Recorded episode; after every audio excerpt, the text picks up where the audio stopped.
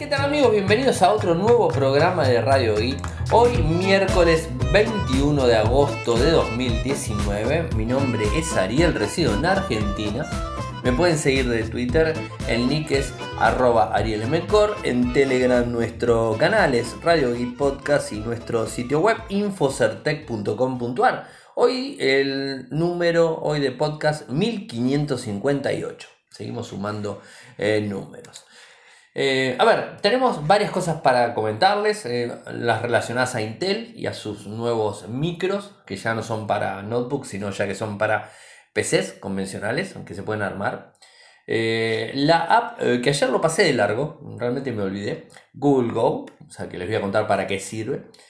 Empezamos con las filtraciones en relación al IFA, algunos teléfonos de, de la gama media del G, que les voy a estar contando el Redmi Note 8 y el Redmi Note 8 Pro, información relevante sobre el mismo.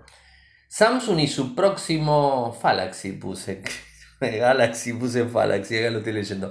Galaxy Fold 2 plegable. Les voy a contar algo sobre lo que se ha filtrado.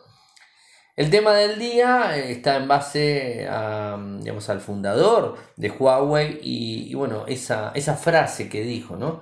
Eh, que la empresa está en una situación de vida o muerte, ahora les voy a contar un poco, eh, porque además hay que entender el contexto de la compañía. Pero bueno, ahora, vamos a hablar, ese va a ser el tema eh, de cierre. Parece que Google Play Music está para atrás, otro, otro servicio que Google va a estar por cerrar en cualquier momento. Google Play ha cambiado, o sea, la tienda, el store cambió. Eh, Microsoft eh, parece que confirma que hubo escuchas desde grabaciones de la Xbox y de Cortana. Y por último, la autocorrección eh, desde Gmail o desde G Suite, el mail corporativo que tiene Google, va a estar disponible. Pero vamos iniciando con los temas del día. Lo de Intel. Vayamos con lo de Intel. hace poquitito nosotros lo publicamos, creo, o lo comenté aquí en Radio I Intel había lanzado los nuevos microprocesadores de la décima generación, o sea, de, Intel Core, tanto eh, i3, i5 y i7, bueno, lanzó esa nueva generación, eh, ah, pero estaban destinados directamente hacia dónde? Hacia los portátiles, o sea, no estaban destinados hacia las computadoras. Y hay una diferencia entre el microprocesador que va a un portátil y el microprocesador que va a una PC en general. Y esto se traduce en potencia, se traduce en un montón de, cuestiones. O sea, no soy experto 100% en, digamos, en arquitecturas eh, de, este estilo, eh, pero bueno, entiendo eh, las, las básicas, las diferencias. No es lo mismo un microprocesador de la misma línea, del mismo fabricante. O sea, no es lo mismo un Core i7 de décima generación que de quinta generación, por más que puede llegar a tener la misma velocidad hay diferencias en cuanto a la arquitectura, hay diferencias en cuanto al rendimiento, hay diferencias en cuanto a cuándo se abre un microprocesador, cuándo se abre un núcleo, cuándo no se abre, si son eh, eh, hilos o si son núcleos directamente. Hay diferencias entre un micro del mismo modelo eh, que quizás alguien no entienda. Ah, sí, tengo un Core i5, pero ¿hace cuánto que lo tenés? Hace 5 años. Bueno, estamos hablando de un micro Core i5 de hace 5 años, no es lo mismo que un Core i5 de nuevito, de la décima generación o de la novena Esto es, para, para, tener en cuenta. Eh, hoy se hizo el lanzamiento de, Ice Lake.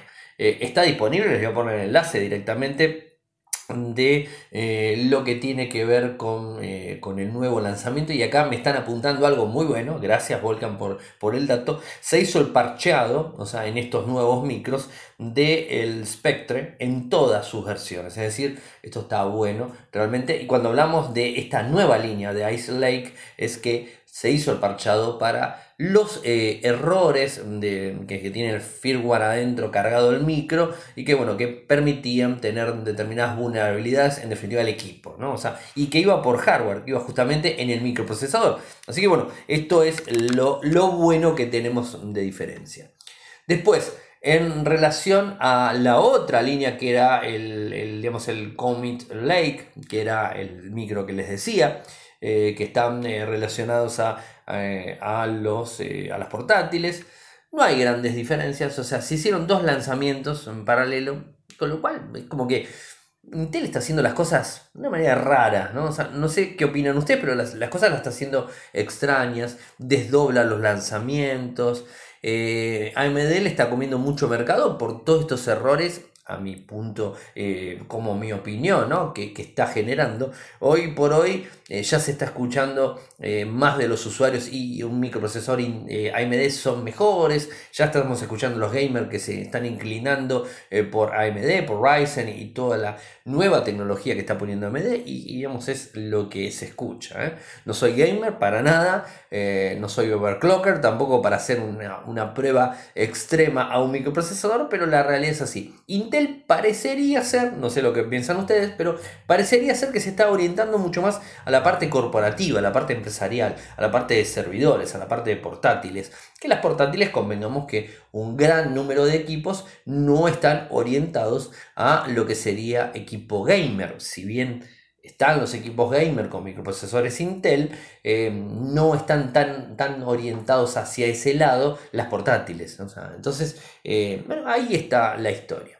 Después, eh, en cuanto a lo que son los procesadores, eh, hablando puntualmente, tenemos que los anteriores, o sea, los que fueron para, eh, para portátiles son de 14 nanómetros, estos son de 10 nanómetros, estos tienen un consumo eh, superior a los otros, como les dije, no es lo mismo darle consumo o darle alimentación a un microprocesador que está dentro de una portátil, en donde se tiene que jugar con todo, se tiene que tratar de reducir consumo, reducir em, temas calóricos, térmicos que pueda llegar a generar el microprocesor, un montón de cosas. Entonces el consumo puede ser más grande en un equipo, digamos, de mesa o en un equipo convencional y no debe ser tan grande el consumo de energía porque todo lo que se consume en energía se disipa en calor. Esto es lógico.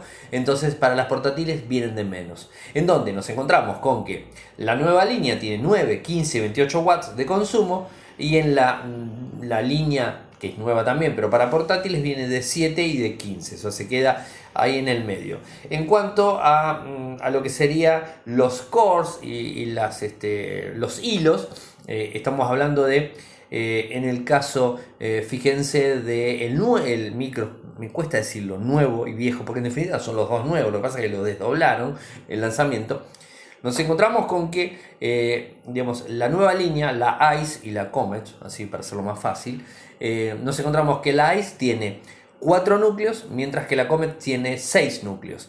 Y en cuanto a lo que serían los hilos, estamos hablando del ICE con 8 y el otro tiene 12. eso es por un lado. Después, bueno, eh, tema de caché de memoria, 8 contra 12, velocidades 4.1 con 4.9. En el caso de la nueva versión eh, para PCs eh, tiene mejor desarrollo en la parte gráfica, el otro no tanto, la frecuencia gráfica es más grande en el otro, eh, después todo lo demás, la integración de Wi-Fi, el Thunderbird, Thunderbolt, bueno, los puertos, ese tipo de cosas lo tiene, el soporte de memorias es igual, inclusive en el caso del Ice Lake tiene soporte para DDR4 3200, o sea que ahí estamos. Em, así que bueno, es así. Acá lo tengo a Guido Smith que me dice, mm, se supone que ya debería escuchar o lo tengo que dar en call in eh, y debería pasar algo. Eh, alguno que le quiera escribir a nuestro amigo Guido mm, que vamos a tener que acceder directamente, decir que entra en el celular. Eh, es, un tema esto. Macu, a ver si me das un poquitito de soporte. Te, tengo de soporte, perdón, no, es la idea. pero bueno, se, se, complica un poco la situación en cuanto a Castbox. Debería salir el audio. Sí, es, es raro eso, pero bueno, es temas que, suelen suceder. Así que bueno, como les dije, lo de Intel pasa esto. Eh, y bueno, estaremos pendientes a ver, a ver qué es lo que sucede. Y algo que me quedó ayer eh, pendiente, medio colgado, ayer fue un día bastante complicado en sí, eh, la aplicación Google Go. Google Go está disponible desde ayer en todo el mundo, ¿no? O sea, eh, es algo, algo que está muy bueno, es una aplicación que se las recomiendo que la instalen. No pesa absolutamente nada, son 7 megas, instálenla porque está muy buena. Eh, y tiene un montón de funcionalidades. Eh, es una aplicación rápida, ligera, como dice la gente de, Google. Eh, y la idea es, o sea, lo que ellos dicen es, millones de personas ya han utilizado Google Go para buscar información en la web y dar sentido al mundo que los rodea. Pero sabemos que muchas personas pueden tener problemas con conexiones inestables, almacenamiento eh, limitado en sus celulares y con lectura o traducción de texto. Es decir, eh, Google, Google Go permite tener algunos de los contenidos que están eh, online, pasarlos a offline y después, eh, si nos quedamos sin ese contenido, después se puede retomar. Eh, tiene inteligencia artificial integrada, en donde inclusive permite leer una página web en, digamos, en voz alta. Está buenísimo eso, es una cosa interesante. Eh, y va resaltando, si vamos viendo la pantalla, va resaltando eh, las palabras a medida que va avanzando, ¿no? Como, ah, como el tipo de seguimiento, como lo hace eh, Google Play Books. O sea, Google Play Books hace exactamente lo mismo. Los, los, invito a que lo prueben. Tiene un montón de funcionalidades. Voy a abrirlo porque si no, al final después me termino olvidando y seguramente alguna funcionalidad me la estoy pasando por alto. Google Go ni bien lo abren bueno, le tienen que decir el, usuario que va a tener, le dan permisos y tenemos búsqueda por voz, Google Lens, eh, descubre, descargas, YouTube, eh, aplicaciones, le podemos añadir aplicaciones, eh, sistemas de imágenes, podemos acceder a las imágenes de, digamos, de nuestro dispositivo y a otras imágenes más. Podemos buscar con Lens directamente, o sea, eh, la verdad está muy buena la aplicación. Es, una aplicación que la verdad eh, pinta muy bien para utilizarla. Eh, YouTube lo mismo, te abre la aplicación de YouTube. Te va abriendo determinadas aplicaciones, digamos, de una sola interfaz. la verdad se los recomiendo que lo instalen. 7 megas, la verdad que no es nada lo, que, lo que ocupa. y en la medida que lo vas usando, te va dando más este, funciones y, te vas y te vas a ir dando cuenta de que está bueno. O sea, es mi recomendación. Podríamos decir que es una recomendación que, estoy dando. Voy a darle algo que no me funciona en el teléfono. Ahora lo vamos a probar acá, en el mío. En donde puedes cargar más aplicaciones para que estén directamente metidos. Eh, y acá lo que dice Macu Sensei es muy cierto, un tip interesante. El Google Go es casi como un launcher. O sea, es un launcher de, de digamos, eh, que podemos llegar a tener eh, para manipular o para manejar todas las aplicaciones y todas las funciones que tenemos en el teléfono, o sea, en el smartphone Android, obviamente. Eh, es interesante y ocupa poco. Eh, es como una especie de launcher porque tampoco es un launcher, porque el launcher tiene determinadas funcionalidades, ¿no? Eh, así que bueno, es así. También se te permite modificar el fondo, es cierto. Hace, hace muchas, muchas cosas. Para el que me está escuchando y Ariel con quién estás hablando, les cuento, seguramente muchos ya lo saben, que eh, salimos en vivo desde nuestra aplicación, nuestra aplicación no, desde nuestro canal en Castbox eh, FM. Lo publico antes de, salir eh, al aire. Les mando el link para que puedan ingresar. 22.30 horario argentino de lunes a jueves. Algo importante a tener en cuenta es que hay que activar el micrófono para que funcione y que puedan escuchar. Si no, van a ver el chat. Además, pueden hablar, pueden hablar entre ustedes y pueden ir tirando preguntas para que después vaya contestando. Así que los invito a que me escuchen. Eh, los que están eh, descargando la aplicación sin problema lo pueden seguir haciendo, pero además está Cashbox para poder este, eh, utilizarlo y, está muy bueno. además pueden descargar el programa. Digamos, es, un, es una aplicación de podcasting y audiolibros y, y un montón de cosas. Muy recomendable como aplicación gratuita para descargar podcast en general. Se viene la IFA 2019. ¿Cuándo va a arrancar la IFA 2019? Va a ser del 6 al 11 de septiembre, en donde en Berlín, o sea, en Alemania, como todos los años, hace muchísimo tiempo, y ya empezamos a conocer algunas filtraciones en cuanto a los fabricantes que van a estar presentando por aquel lado. Es una feria muy importante, si bien difiere un poco de lo que puede llegar a ser el CES de lo que puede llegar a ser el mobile. Eh, es interesante porque te está marcando casi casi los últimos lanzamientos del año, que son los que eh, en el cierre del mismo, eh, para las fiestas, que normalmente se regalan muchos productos tecnológicos, lo están mostrando. Algunos fabricantes muestran avances para el próximo año, algunos ya lanzan equipos eh, y bueno, ya empiezan a correr. Recuerden también que Samsung utilizaba estas ferias, tanto el CES, el Mobile World Congress, eh, como la IFA, los utilizaba para sus lanzamientos principales los Galaxy S, los Galaxy Note en el caso de la IFA. Eh, ahora ha cambiado las fechas, ha movido las fechas para que caigan de diferente forma.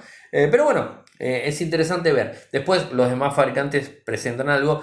igualmente si Samsung ha sacado el Galaxy, el Galaxy Note 10, lo sacó antes de tiempo, que ya lo sabemos, nos encontramos con que puede llegar a, lanzar algún que otro equipo, quizás no tanto smartphone, eh, pero sí portátiles y alguna que otra cosa. Em, ¿Qué es lo que vemos del G? O qué es por lo menos lo que se dio a conocer del G? Va a estar sacando dos nuevos smartphones de gama media. Eh, y dos nuevos smartphones eh, que fueron lanzados hace poquitito en el Mobile World Congress, que de hecho yo tengo aquí uno, el, el G K40, es el de gama media, el más bajito, después viene el K50 y después viene el Q60. Eh, hoy se dio a conocer por la gente de Let's Go Digital eh, lo que es la eh, WIPO, en donde es la Oficina de Propiedad Intelectual de la Unión Europea, en donde cubre 28 países, o sea, digamos, es grande, ¿no? y se ha dado a conocer el registro de dos smartphones, el K40S y el K50S. Dos dispositivos que ya están, el K40 como el K50, pero bueno, parece ser que van a darle un refresh y lo van a estar sacando en la IFA o lo van a estar anunciando en la IFA. No hay gran información, vemos eh, que ambos dispositivos están teniendo microprocesadores MediaTek, o sea, no hay gran información, o sea, esta es, la, verdad. Eh, y bueno, o sea, esto fue el 16, o sea, se filtró ahora pero es el 16, esta, este, la semana, esta semana, eh, el viernes pasado. las capturas son de la semana pasada, del viernes pasado. Así que bueno, estaremos atentos a ver qué es lo que presenta el G. Una, una digamos, este, va a estar sacando en gama media algo que es lo más buscado hoy día por los costos mm, de los smartphones. Creo que la gama media es lo más buscado y en donde los usuarios están eh, muy orientados, muy atentos a lo que los fabricantes están sacando. Eh, bueno, que creo que es interesante. El K40 lo tengo conmigo, aquí de costadito. En la semana que viene voy a ver si estoy haciendo, estoy viendo, o sea, probándolo. La semana que viene vamos a ver si sacamos una revisión del mismo. El podcast review primero después la revisión en video y después la nota completa con fotos, con revisiones y con todo eso. Eh, interesante el equipo. Eh, bueno, se está vendiendo en Argentina y en todas partes del mundo. Se lanzó en el, en el Mobile World hace poquito tiempo. En Argentina solamente está el K40, el básico, el K50 y el, Q, el Q60 todavía no. Eh, pero bueno, es, es interesante saberlo.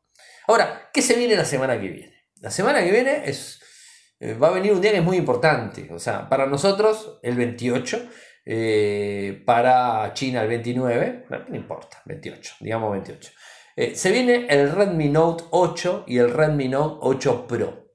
Hoy se dio a conocer eh, una imagen directamente desde Weibo, red china que filtra absolutamente todo. Parece que lo hacen a propósito.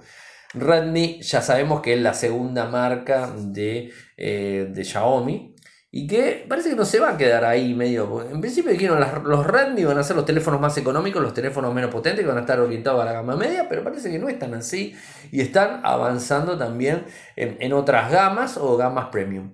En el caso de el Note 8 y el Note, eh, sí, lo que sería el Note 8 o el Note 8 eh, Pro, parece que va a tener algo interesante. ¿Se acuerdan que hemos hablado de MediaTek y su microprocesador, el el Helio G90 eh, y el G90T. Bueno, parece ser que eh, estos dos equipos van a venir con uno de cada eh, uno de los micros. Es decir, el Note 8 el Redmi Note 8 va a traer el G90 y el Redmi Note 8 Pro va a traer el G90T. El G90T es el microprocesador que tiene más potencia, eh, que está más mm, eh, orientado al gaming, eh, que tiene posibilidad de mover mucha más información, utilizar más memoria, utilizar digamos, este, más megapíxeles en cámara, manejar un montón de cuestiones y está orientado al gaming. ¿no? O sea, son dos equipos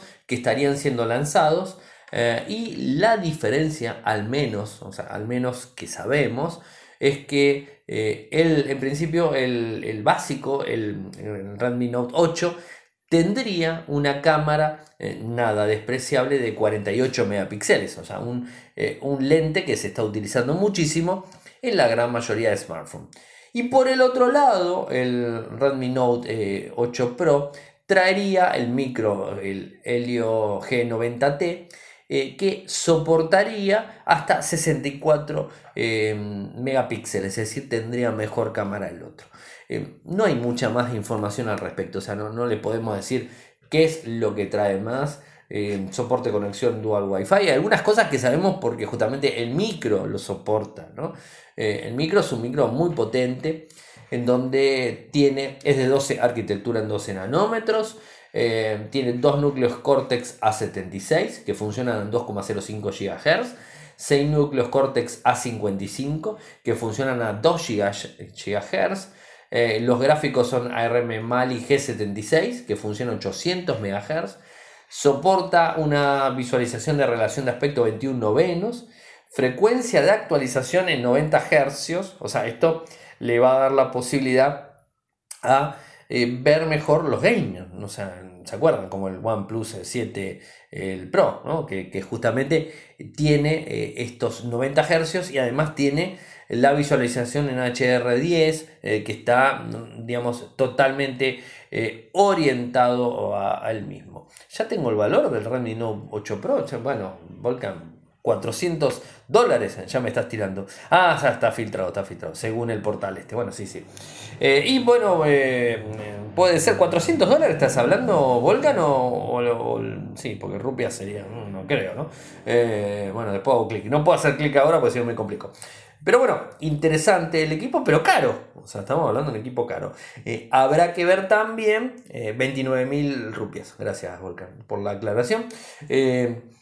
Habría que ver también qué más tiene.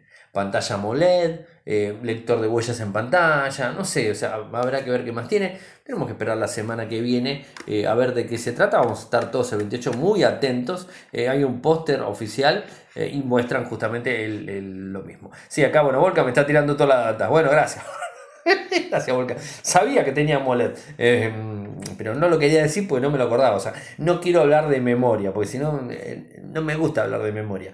Eh, gracias por el dato, 639 pulgadas, 1080 eh, por 2340, bueno, puntos por culpa cuadrada, 403.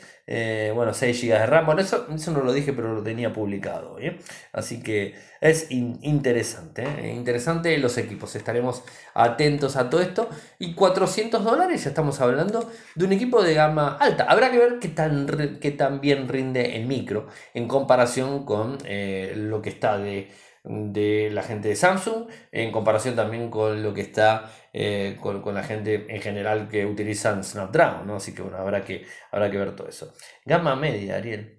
Eh, sí, bueno, sí, sí, sí, Gama alta 700 para arriba. Bueno, está bien. O sea, esto es discutible. Esto ya es para hablar después en el programa, pero es discutible. Porque puede que saquen un, un equipo, o sea, no lo midamos la gama por lo que sale me parece a mí, o sea, opinión personal, me parece que hay que medirlo por los componentes que tiene dentro. Porque también tenías el Pocophone, que tenía un microprocesador de gama alta y estaba por ahí, por los 400, por ahí 500, por ahí, y no era 700 justamente. Así que me, parece, eh, me parece que hay que medirlo no tanto por eso, sino por, eh, por lo que tiene internamente, porque le pueden sacar, como le sacaron al Pocophone, que le pusieron toda carcasa de plástico, le hicieron más barato, le hicieron esto, le hicieron el otro, y te pusieron todo, todo equipamiento de, gama alta, pero con, una historia diferente, ¿no? Así que bueno, eso, eso sería una de las historias. Acá lo que dice Gaby es mucha razón, que estos equipos estarían clavados en gama media. Es que MediaTek tampoco piensa en gama alta. MediaTek no está pensando en gama alta, piensa en gama media y ponerle inteligencia artificial y sacarle el jugo a los microprocesadores, porque de hecho el año pasado fuimos con Fer a un lanzamiento eh, no un lanzamiento, sino un evento que hizo Mediatek Latinoamérica acá en Argentina. Tuvimos la posibilidad de hablar con dos directivos, un ingeniero y uno de, marketing, pero nos quedamos hablando con el ingeniero, obviamente, eh, porque también Fer es del mismo palo, eh, y estuvimos hablando justamente sobre eso. O sea, el avance que está haciendo Mediatek en la inteligencia artificial y tratando de ayornar los micros al tiempo de hoy. yo no sé si es tan, tan necesario tener un micro de gama alta para un equipo es, eh, sería ideal, sí, sería ideal, eh, pero no sé si es tan necesario hoy día, ¿no? Pero bueno, va a venir como, va a haber que ver cómo, cómo viene eh, la historia el año próximo. Yo con equipos de gama media me manejo más que bien, no necesito tener un microprocesor de gama alta, aunque si lo tendría me encantaría, no me voy a quejar tampoco, pero bueno, o sea, todo depende de la situación. Eh, que tenga cada uno económica. Eso creo que va, por ese lado. Eh, y bueno, ahí voy. ¿eh? ah, y bueno, los saludo a José Ricardo Lara Martínez de Lima, Perú, que ahí lo tenemos en vivo. Hoy estoy muy interactuando mucho con la gente que está en línea, así que bueno, es, interesante. vayamos, vayamos ahora. A ver, em, Samsung y su Galaxy Fold 2 plegable. No sé si lo vieron, pero la gente de Let's Go Digital publicó unos render de unas imágenes que se filtraron en donde te muestran un smartphone eh, plano de 6.7 pulgadas, a ver si lo quiero leer, no, no meter la pata, sí, 6.7 pulgadas, en donde ese, ese equipo, eh, ese equipo vendría a plegarse en tres. O sea, plegarse en tres y de forma vertical. Cuando lo abrís se abre completo y queda vertical y cuando lo cerrás eh, queda este, tipo cuadradito. Em, muy similar eh, podría ser al Razer que hablamos ayer, nada más que el Razer se dobla esta pita nada más, ¿no? En este caso son en tres. Eh, y no nada que ver con el Galaxy Fold, eh, el clásico que se presentó y que se tiene que relanzar. Capaz que en la IFA lo relanza, no sabemos. Este, este digamos, es cuadrado, o sea, tipo, pero en este caso ya no, ya no se haría de esa manera. ¿Qué me equivoqué? Em, bueno, sigo, sigo, sigo. Así que bueno, interesante. Ahí están los, eh, los renders que hicieron. O sea, esta gente hace muy lindos renders. Eh, y, bueno, también hay un documento filtrado que se los publiqué para que ustedes puedan acceder al mismo. Eh, así que bueno, tienen toda la información ahí. Che, se viene el cierre de Google Play Music. La gente de XDA Developers encontró en el código en donde están empezando a eliminar la suscripción de regalo, ¿no? Eh, que se podía brindar. O sea, eh, empieza a hacer em, empieza a canibalizar lo que sería eh, YouTube Music. Empieza a canibalizar. Lo que pasa es que convengamos que Google Play Music tiene la posibilidad de comprar la música, tiene la posibilidad de subir mi música, tiene muchas posibilidades que no tiene YouTube Music. Y además, si subo la música, es offline, es mi música. la verdad, no sé lo, que quieren hacer, eh, pero sabemos que, Google es, eh, es, una empresa muy cerradora de proyectos y de productos. Es algo que lo va cerrando, si no le gusta mucho, lo cierra. Así que bueno, no, no me extrañaría nada que pase esto y que cierre eh, Play Music. Particularmente no utilizo más Google Play Music hace mucho tiempo. Cuando empezó a funcionar, que lo querían hacer como tipo alternativa a Spotify, creo que quedaba muy fuera de eso. YouTube Music sí es alternativa a Spotify. Eh, bueno, o sea, mucha gente lo, usábamos para subir música y un montón de cosas. Pero bueno, es este, eh, este es algo, algo interesante eh, de saber, ¿no? O sea, como para que se tenga en cuenta. No sé cuántos de los que escuchan Radio I siguen utilizando Play, Play Music, pero bueno, es, es un tema complicado. ¿Qué me falta acá? A ver qué me falta. No me olvidé, el tema central es lo de Huawei, ¿eh? o sea, no me olvidé con eso. Parece ser que algunos contratistas externos eh, que, digamos, que tomó Microsoft estaban escuchando las grabaciones de voz en la Xbox y en Cortana, bueno, algo que ya se dio a conocer.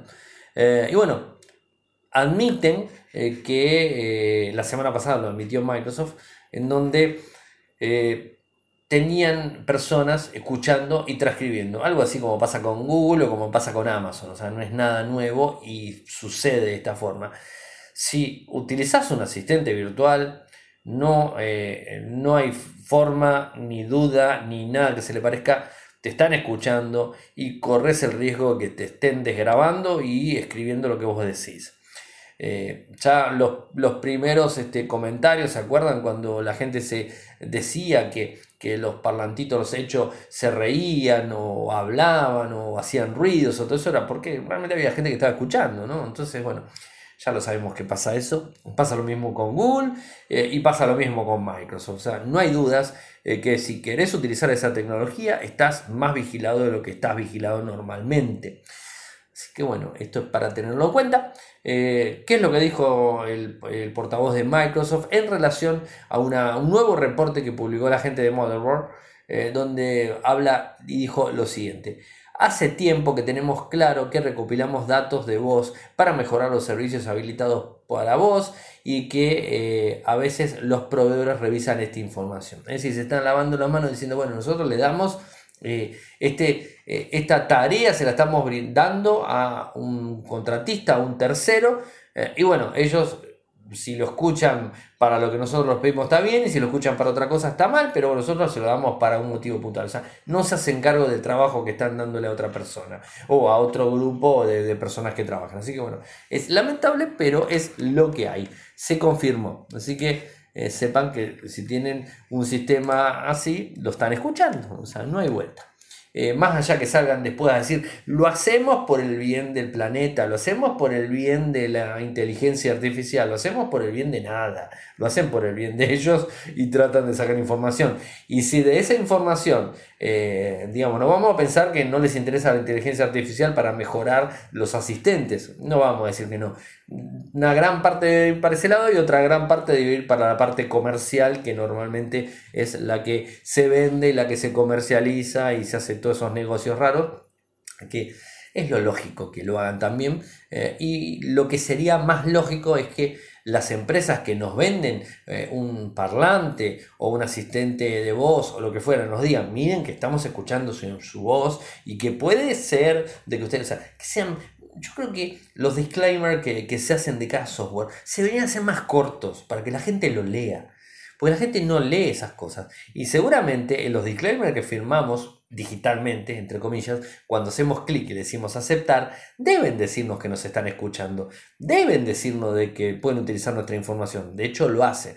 Lo hace también como, como en su momento saltó eh, las alertas en relación a Facebook con las fotos que subíamos a Facebook, donde todos decían, ah no, la foto que yo subí a mi red social de Facebook es mía, mentira, no es tuya, es de Facebook. Y Facebook, si la quiere utilizar para una promoción, si la quiere utilizar para esto, la utiliza, te está brindando un servicio y te está cobrando con que te está cobrando a vos con tu privacidad. Te quita privacidad de tu información, te quita privacidad de tus datos, te quita privacidad de la foto, lo que sea, para tratar de eh, tener algún tipo de ganancia. O sea, esto es así, es el mundo en que vivimos, en donde nada es gratis. Así que nada es gratis y de alguna manera nos lo van a cobrar, excepto que lo paguemos. O sea, que lo paguemos directamente. Decimos, bueno, ¿cuánto vale la inteligencia artificial de Microsoft para que solamente haga lo que yo quiera? Bueno, no va a venir gratis con el Xbox, no va a venir gratis. ¿O cuánto vale la inteligencia artificial de Google? Bueno, los Google Van a venir y les vas a pagar por mes tanto porcentaje de dinero.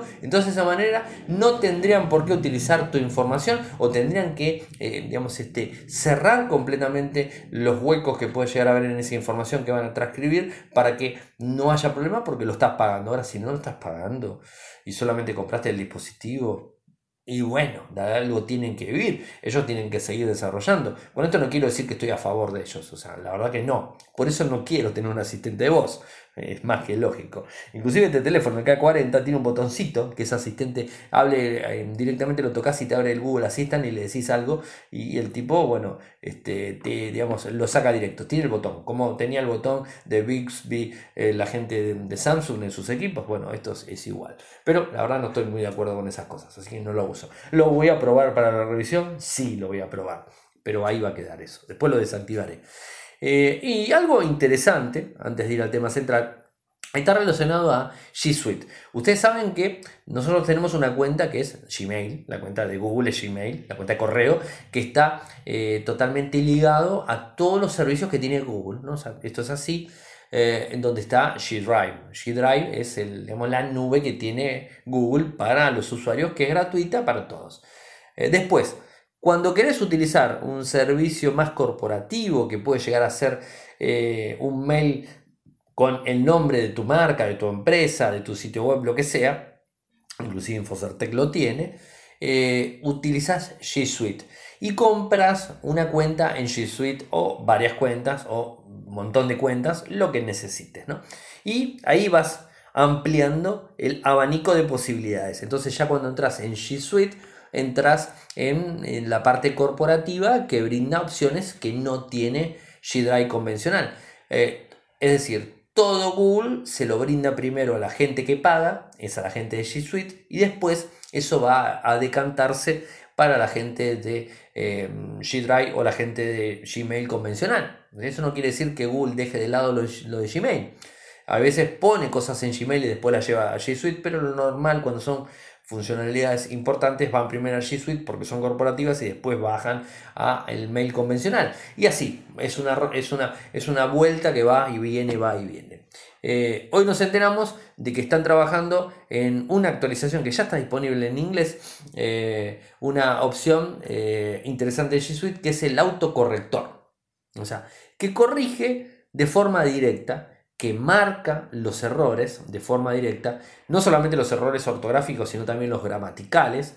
Nos va a mostrar directamente eh, con, una línea en azul o en verde, como lo hace Office. ¿no? han inventado nada tampoco. ¿no?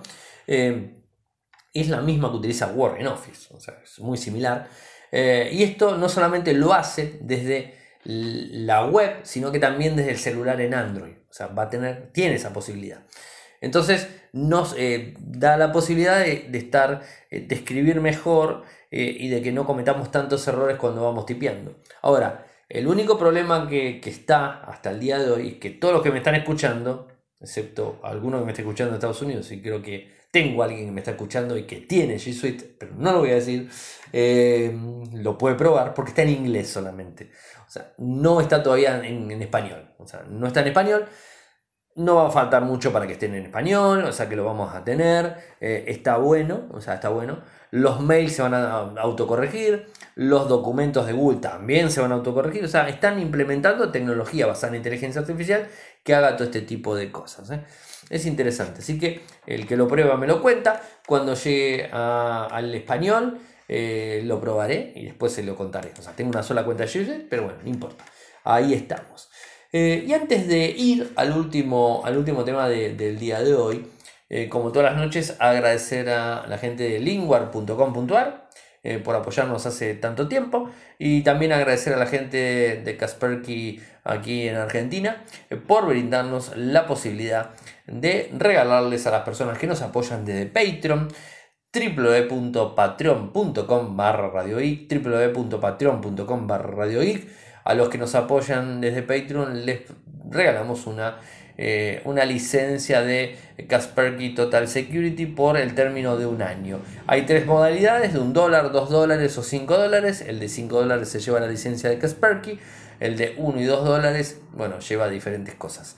Eh, así que bueno, es, no es tampoco 1 o 2 dólares como hace mucho no lo digo, es, no es ni más ni menos que lo que puede llegar a ser el valor de un café en cualquier parte del mundo, inclusive en Argentina. A pesar de que el dólar ha subido, eh, eh, sigue siendo el valor de un café. El dólar al menos sí. Y los 2 dólares ahí no arrimamos también. Depende de dónde vayan a tomar el café también, ¿no? Pero bueno, 1 o 2 dólares creo que sale. Eh, o la moneda que estén en su lugar. Uf, me fui de tema. ¿Qué pasó con Huawei?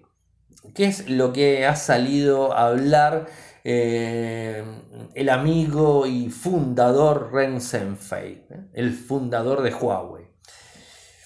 Salió a hablar eh, en relación a lo que viene sucediendo desde Estados Unidos, ¿no? O sea, sería ilógico pensar que Huawei está más que tranquilo con la situación que, hoy, que hoy día está atacándolo a, a la empresa china. Más allá de que tengan o no tengan la culpa, la situación no es buena. Se extendió eh, hasta el primero de septiembre eh, el tema del supuesto veto de Estados Unidos, pero la realidad es que siguen en problemas y como que es están muy inestables, por eso eh, han lanzado en su evento de desarrollo un montón de medidas, un montón de paquetes, un montón de cosas, sistema operativo para, para todos los dispositivos, tratando de convencer a los desarrolladores para que avancen hacia, hacia su plataforma. La verdad que viene peleándola muy fuerte. He leído el libro completo. Me voy a tener que poner como Cami a hacer, un, hacer una reseña del libro de, digamos, de Huawei, que acá, acá, acá, lo tengo. Este, este libro, la verdad que me encantó, o sea, lo recomiendo. Y no por nada, porque me, gustó bastante. Eh, Huawei, liderazgo y cultura eh, y conectividad. El título, la verdad que está bien, pero no me dice mucho. Eh, un libro interesante que habla muchísimo de esta, de esta persona de, eh, de eh, del fundador, me cuesta siempre decir del nombre, Ren Zhengfei, eh, y habla muchísimo. Es una persona que estuvo en el Ejército Popular de Liberación, o sea, fue un es ingeniero y estuvo en el ejército en China. O sea, salió con su, con su empresa y la verdad que la peleó muchísimo. Es una persona que no le molesta mucho por lo que leí, a no lo conozco obviamente, eh, pero por lo que leí en, su, en este libro, una persona que pelea mucho y que está, digamos, eh, siempre con... Eh, no se duerme, como decimos en Argentina, en los laureles y dice, ah, yo soy tanto y ya está, no tengo que hacer más nada. es una persona que no le gusta esas cuestiones y le gusta que los empleados, le gusta que él mismo, digamos, siempre den un poco más, avancen y avancen. Eh, tiene una política muy extraña, les cuento así, no es la reseña del libro, pero les cuento lo que leí. Tiene una política muy extraña, porque esto tiene que ver también con las declaraciones, una política muy extraña que no se conoce tanto eh, en otras empresas relacionadas a cómo les paga a sus empleados. Puede haber un ingeniero, digamos, de, de I+D, que haya generado un proyecto impresionante y que a la compañía años atrás le haya hecho ganar millones de dólares, euros, yuanes o lo que sea, pero que si después se queda tranquilo en su puesto, acomodado en su oficina, va a empezar a cobrar menos. Porque tiene una política rara. Este, este señor tiene una política rara, implementó una política rara. Porque además de todo esto, él si bien es el fundador, no es ¿El dueño de la compañía? No. O sea, tiene empleados por dueños. Él no llega ni al 2% de, las acciones de la compañía. O sea que no toma las decisiones él. Si él dice, lo quiero echar a, esta persona, tiene que pasar por dos personas más para poder echarlo. Lo tienen que evaluar. Inclusive él está en continuo eh, evaluación. Eh, o sea, es interesante eh, leer, la, leer la, cultura que ingresó dentro de su compañía y cómo, cómo, la llevó adelante. Ojo, con esto no quiero decir que hace los mejores productos, que hace esto, que hace el otro. Tampoco quiero decir que tiene la mejor filosofía para una empresa. No lo sé, no tengo ni idea. Me llamó la atención y me dio ganas de leer todo el libro, porque la verdad que es algo que no se conoce normalmente. Eh, y bueno, o sea, tiene esa política eh, y lo que hace es eh, brindar personas, o sea, poner personas a cargo eh, en donde tienen que cumplir determinados, este, determinados eh, metas y las tienen que hacer a como de lugar. y bueno, así fue como subieron. Es una empresa relativamente nueva y que en China es fuertísima. Y, bueno, esto es justamente un poco relacionado a esto, o sea, a todo lo que ha hecho. es interesante. Bueno, pero ¿qué es lo que dijo? Eh, en el Europa Press eh, estuvieron hablando eh, sobre sus declaraciones, ¿no? habla de, mm, digamos, este, del tema del trabajo y lo que dice es esto puntual. y habla en, relación a lo que serían los puestos de trabajo. si no puedes hacer el trabajo, entonces deja paso para que otro conozca, conduzca perdón, nuestro tanque y si quieres venir al campo de batalla, puedes tirar del tanque. Esto es lo que dijo. Y esto lo expresó en una supuesta circular que hizo, eh, este, eh, recorrer todo el mundo. Porque una de las cosas que tiene que tiene Huawei es, es un foro interno, es este, una comunicación interna en donde los empleados se pueden quejar, se pueden quejar de los jefes, se pueden quejar del fundador, se pueden, pueden tirar ideas. Y de hecho, están mejor vistos, a ver, según el libro, están mejor vistos las personas que se quejan, están más mejor visto las personas que dan ideas, por más que no guste en el momento, es como que el empleado que tiene mucha participación en la empresa, mucho movimiento, está mejor visto que el que no. Y el que no termina por lo general fuera de la empresa. Entonces, bueno, esto es lo que dice. Y siempre lo que, lo que hizo Ren Senfei desde que arrancó la compañía es tratar de compararlo al ejército. Bueno, pues fue lo que él hizo en, todo su, en toda su vida, ¿no? Antes de, fundar Huawei, eh, él estuvo en el ejército, entonces lleva mucho hacia ese lado y muchas de las metáforas que utiliza es campo de batalla, el tanque, las armas, bueno, siempre está hablando de eso, las guerras, o sea, siempre está hablando, mm, eh, lo apunta hacia ese, hacia ese lado. Eh, no sé cómo será él en persona, no sé cómo tratará a sus empleados y todo eso, pero la situación es que está, está digamos, este, con miedo, podríamos decir, ¿no? O sea, no está muy, muy conforme eh, y lo calificó a esto que está sucediendo con Estados Unidos eh, en, como, digamos, de vida o muerte, que está Huawei de vida o muerte. Pero el que leyó el libro se va a dar cuenta que esto hoy lo sacan los titulares. O sea, hoy los titulares hablan que Ren Seifer dijo eh, que Huawei está como en vida y muerte. pero o sea, o que está peleando entre la vida y la muerte. Pero si agarramos el libro y lo leemos, vamos a ver que desde que arrancó Huawei está así.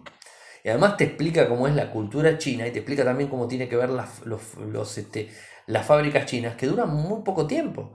Eh, dice el promedio del libro que no llegan a los 5 o 7 años una empresa en China. Y menos también.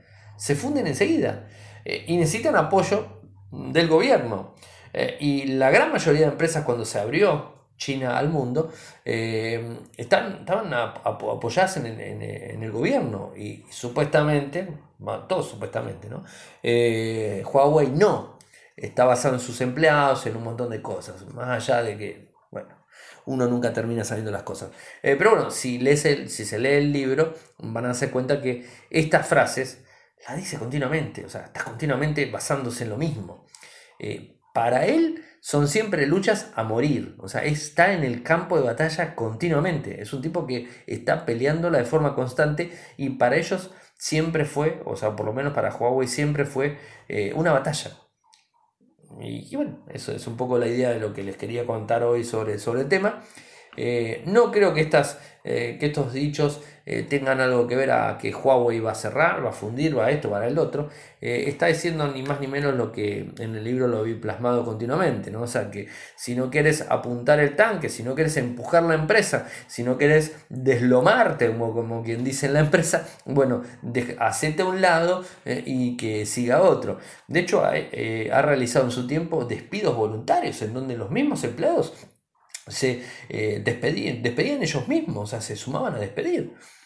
A ver, tengo que pensar que el libro dice todo lo correcto, ¿no? Obviamente, porque si no, no estar hablando de algo, les, transmito lo que leí, o sea, eso es, un poco la historia. Pero bueno, interesante, eh, el libro, si lo pueden leer, está, está bueno, eh, porque bueno, tiene muchas cosas, o sea, quizás está muy orientado a nivel empresarial, pero bueno, habla de tecnología y habla de todo, ¿no? y bueno, es es una mirada diferente a lo que no, quizás no conocemos tanto. Bueno, me fui un poco de tiempo, son 23.20 hora argentina, ya estamos en, el cierre del programa. Voy cerrando con los medios de contacto, me quedo hablando con la gente que está aquí en el chat desde Castbox FM. Eh, saben que me pueden seguir desde Twitter, mi nick es arroba arielmcor. En Telegram nuestro canal es Radio Geek Podcast. En nuestro sitio web infocertec.com.ar. En Instagram nuestro usuario es arielmcor. Eh, y si quieren apoyarnos, lo pueden hacer desde eh, www.patreon o patreon.com barra www.patreon.com barra a ver si llegamos a, las, a los 20 valientes a fin de mes. Estamos por 14, eh, seguimos con 14 hace meses. Así que bueno, si, nos apoyan, la verdad que se los voy y se los vamos a agradecer muchísimo. Muchas gracias por escucharnos y será hasta mañana. Chau.